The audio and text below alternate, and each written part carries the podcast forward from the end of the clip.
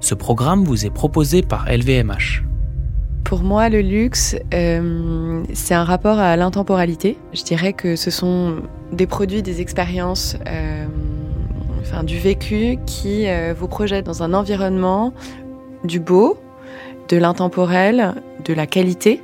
Le luxe, pour moi, est intrinsèquement lié au savoir-faire, donc au talent de certaines personnes et à une expérience sensorielle plaisante.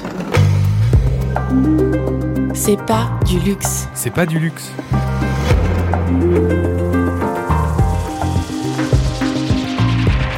Un monde meilleur, Plus juste, plus équitable, plus responsable, plus beau. plus vivable. Du luxe.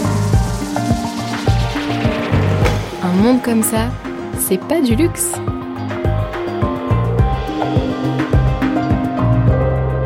Peut-on véritablement recycler un bijou?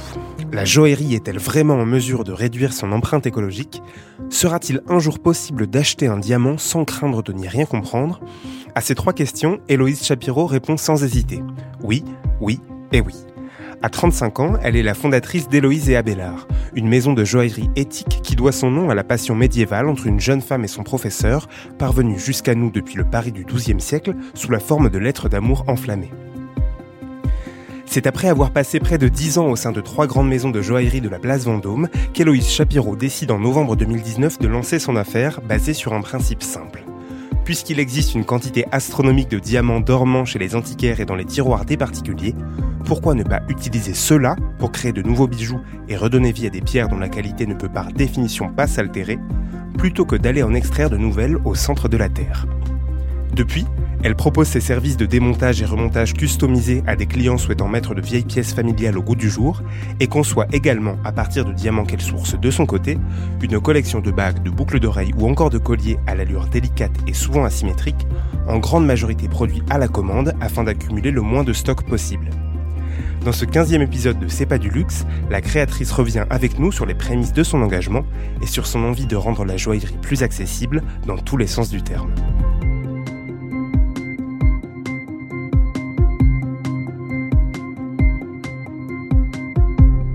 Dans l'histoire des femmes euh, de toute génération et de toute culture, euh, il y a une notion de transmission sur euh, le bijou, qu'il soit fantaisie, euh, le plus haut de gamme. Ou, voilà, on est sur une histoire de femmes et une histoire de, bijoux, de, dans l'apparat, dans la, dans la féminité, dans l'expression de sa féminité, dans, le lien aussi de à toutes les étapes de notre vie où on construit quelque chose, que ce soit via une relation amoureuse ou voilà, le, le bijou incarne beaucoup d'émotions, il incarne beaucoup de souvenirs, il est lié à des événements qui sont extrêmement importants dans une vie. J'ai vraiment vécu le rapport d'une femme à, à la joaillerie par la transmission parce que bah, j'avais une mère et une grand-mère qui étaient extrêmement attachées aux bijoux, à la joaillerie, qui du coup passaient, beaucoup de temps à dénicher des bijoux, à les transformer. Au XVIIIe siècle, les, femmes, même les femmes les plus riches du monde, euh, on, on- pense à Versailles, à la, à la cour de Versailles, on avait des artisans, joailliers qui étaient présents. Euh, les femmes, elles avaient euh, quelques pierres dans leur vie, elles montaient, elles démontaient. Bon, c'était comme ça. Euh, donc l'idée c'est que moi je, à une toute petite échelle bon bah si on avait euh, trois pierres tous les deux ans on s'amusait à dire ah on va faire autre chose. Et donc cette idée là moi j'étais très euh, très familière de cette idée là moi j'étais vraiment dans un univers où effectivement on, réutilisait beaucoup. Et le beau justement le beau et mon idée du luxe c'était vraiment lié à l'intemporalité. C'est-à-dire qu'une belle pièce qu'elle ait euh, 10 ans 20 ans ou 30 ans ça reste une belle pièce donc ça s'applique à la joaillerie, ça s'applique à tout un tas de domaines. Donc euh, au bout d'un moment, effectivement, euh, très entourée sur la partie joaillerie euh, de mon expérience familiale et personnelle, au bout d'un moment de, cette expérience Place bah, j'étais arrivée à un conflit entre ces deux sujets. Et effectivement, je ne comprenais plus pourquoi je, travaillais comme ça. Je ne savais plus comment justifier mon amour du bijou et en même temps euh, ma servitude à la, à la vente, au déploiement, à la, à la rentabilité.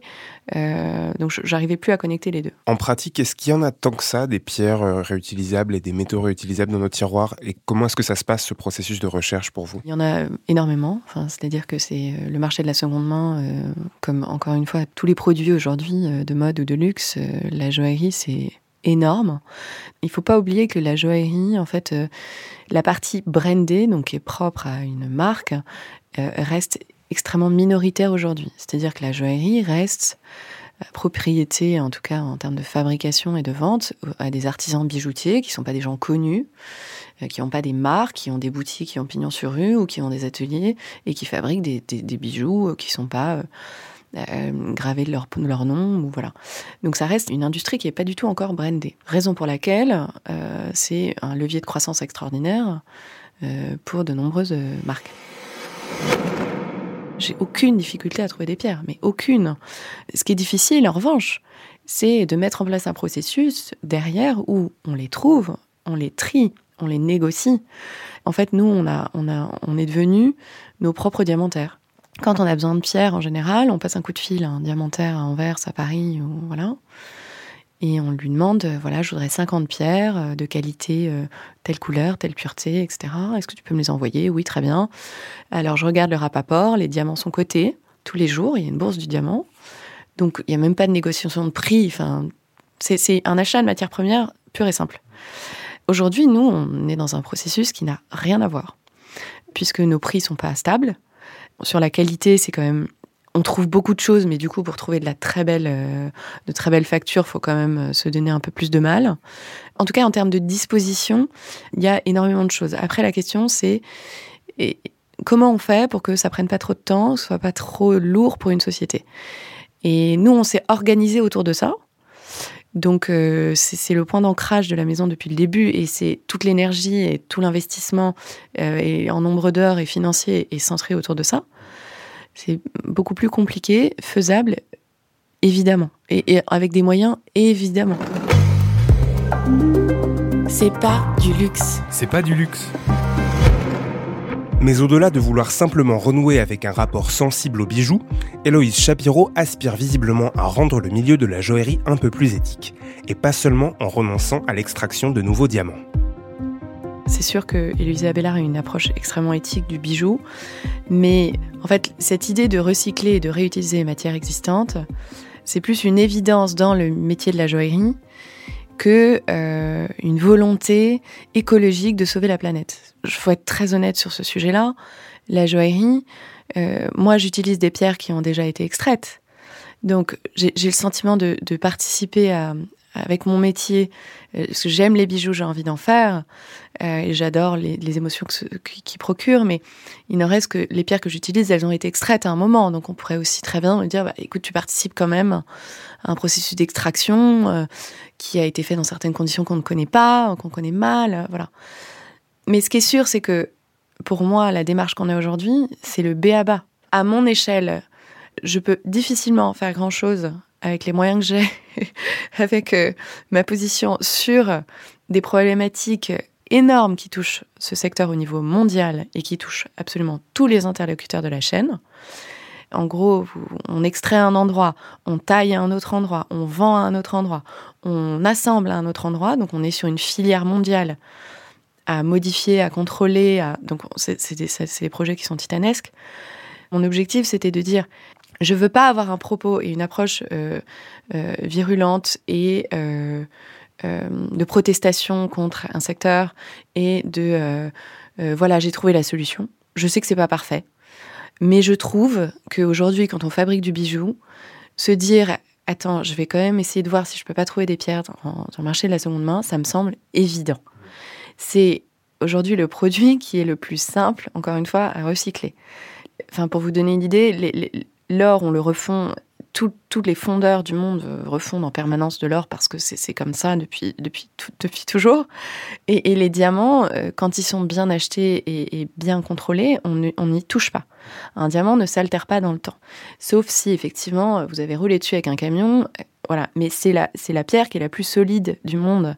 Donc, moi, je, démonte, j'analyse, je remonte. J'ai pas d'autres opérations. C'est-à-dire que j'ai plein de clients qui me demandent mais vous retaillez? Qu'est-ce que vous avez quand même une petite opération? Non, non, non. En fait, euh, il y a des clients qui s'inquiètent aussi.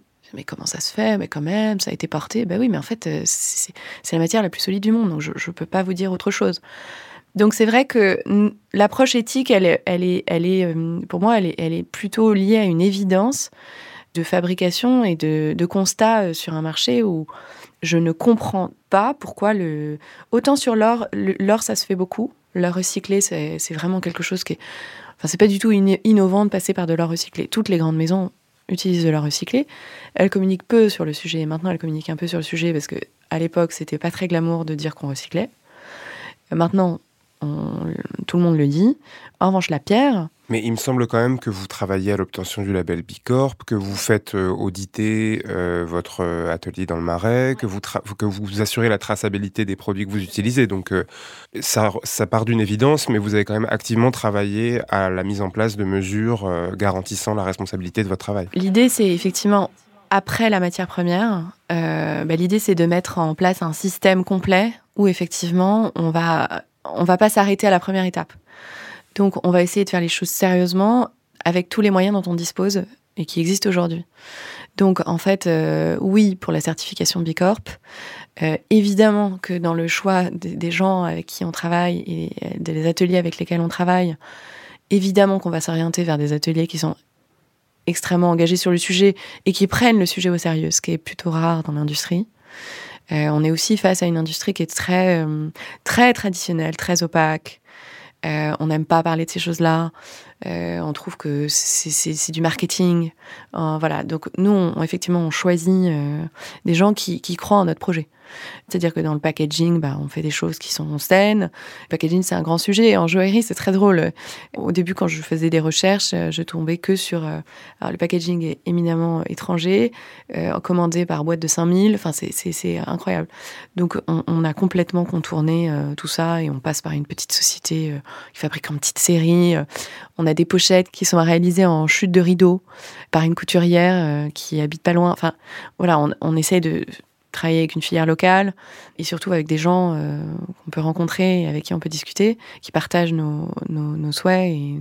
Mais voilà, je, trouve qu'en fait, on, le fait, on le fait de façon hyper naturelle et on essaie de le faire sur tous les sujets.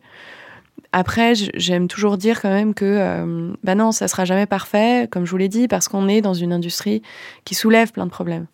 Et oui, le fait qu'il euh, y ait des problématiques de déforestation énormes liées à l'extraction de l'or, que euh, bah, on utilise quand même des pierres, donc euh, on peut se dire bah oui, mais tu continues à participer à cette industrie. Oui. À la fin, je, fais du bijou, j'adore le bijou, je, rêve de bijoux. Donc, et on, a besoin aussi. Enfin, la joaillerie, c'est c'est ce qui me plaît, c'est qu'on est dans une industrie du luxe, mais qui est pas, encore une fois, qui n'est pas de la consommation accessoire.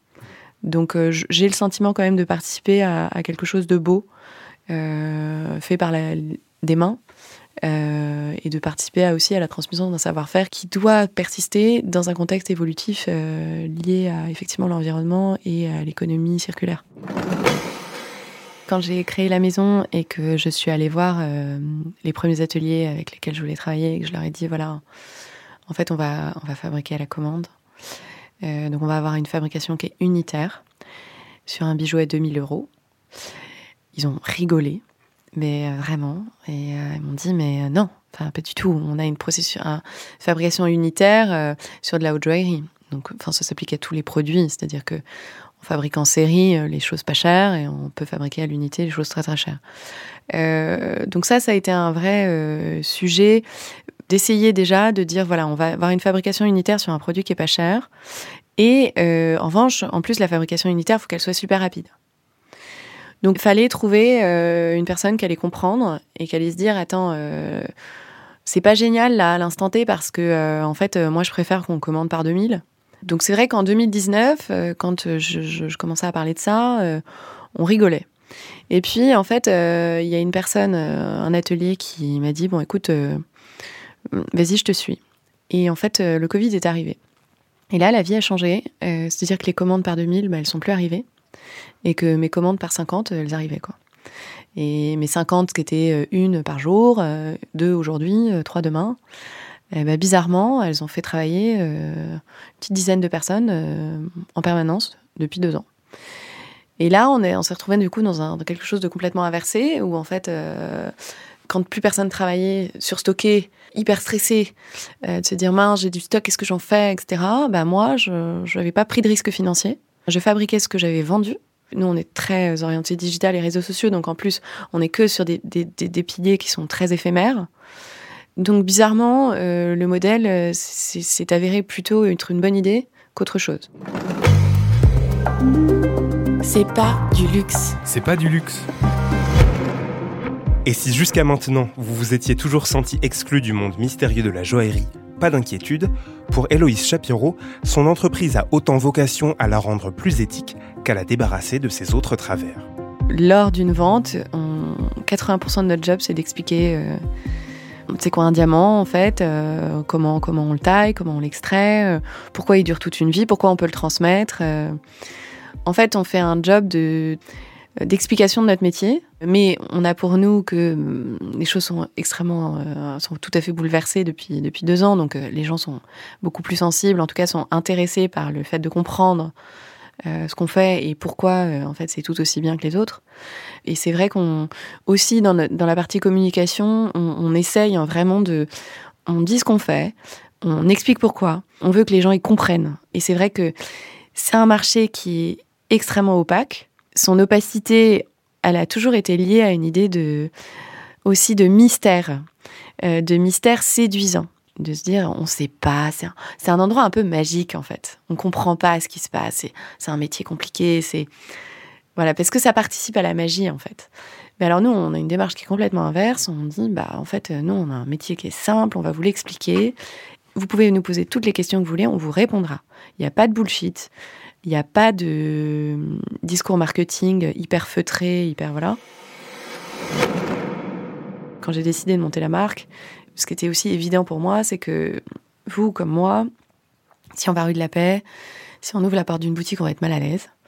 Euh, la moquette feutrée, ça va nous mettre mal à l'aise. Euh, les discours compliqués, on, voilà, on, va toujours avoir l'impression d'être pauvre, on va toujours avoir l'impression de rien comprendre, que nos questions sont bêtes.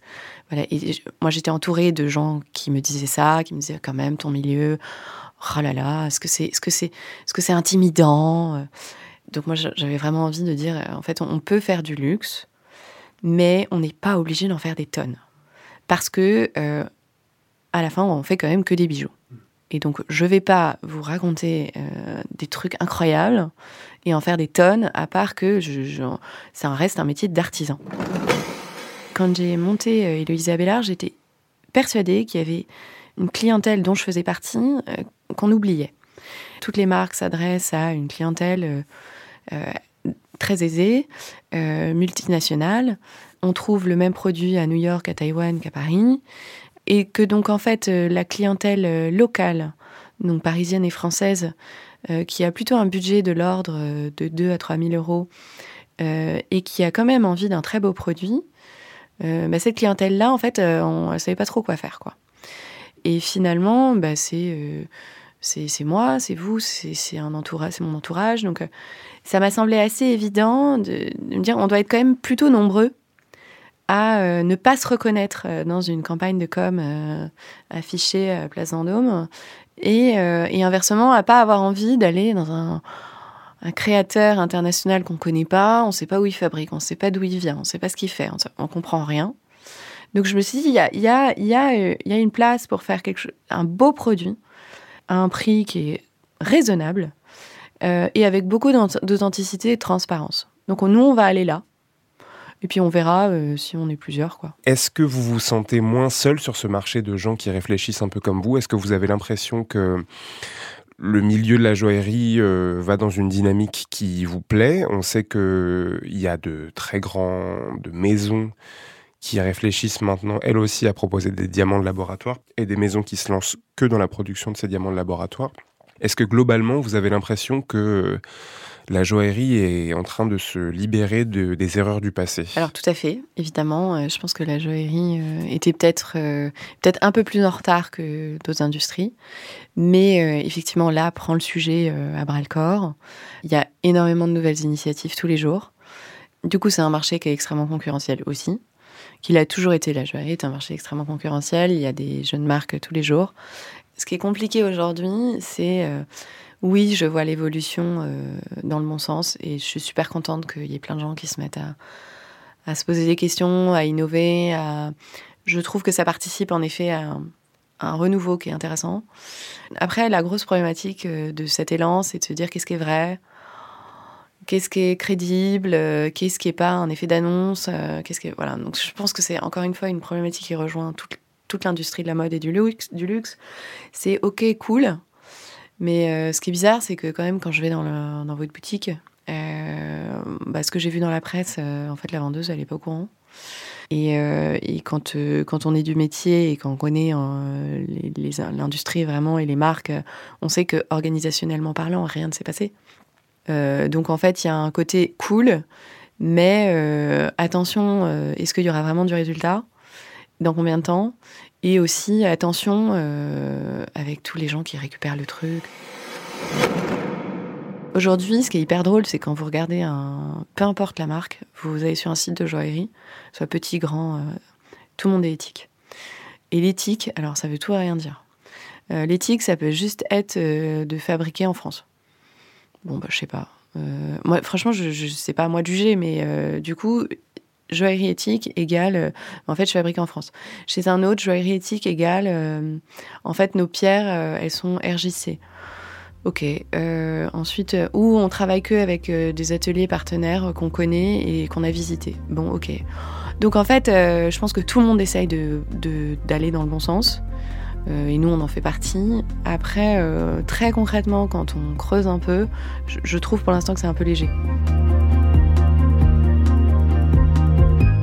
Entre l'angoisse écologique, la peur de ne rien comprendre au grand discours des vendeurs et l'envie non négligeable d'acheter un produit qui n'ait été fabriqué pour personne d'autre que vous, nombreuses étaient les raisons possibles de repousser le plongeon dans le monde de la joaillerie. Si cet épisode vous a convaincu du contraire, il ne vous reste donc plus qu'à dégainer Google et partir à la recherche de la pièce idéale, ou à fouiller les tiroirs de votre maison d'enfance.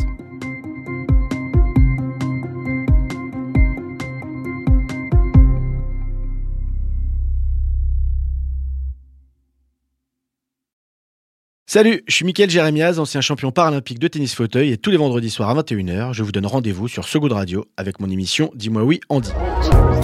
Dis-moi oui, Andy. Oui, vas-y, dis-lui oui. Et pour quelle raison, s'il vous plaît? Eh bien pour parler de la plus importante des choses. Car avec mes invités, on discute plaisir, jouissance, douceur, des histoires de frissons, de coquinerie, de rire. Bref, on digresse sur le sexe. Mais pas de n'importe quelle manière. Sur Dis-moi oui on dit, on en parle en essayant d'oublier personne, mais vraiment personne. Jeune, vieux, moche, beau ou belle, homme, femme ou aucun des deux. Avec deux bras, deux jambes, parfois moins, parfois pas du tout. Et on en parle surtout avec gaieté, respect, sans tabou, ni fausse bienveillance. Retrouvez Dis-moi oui on dit en podcast sur toutes les plateformes d'écoute. Dis-moi oui, Andy.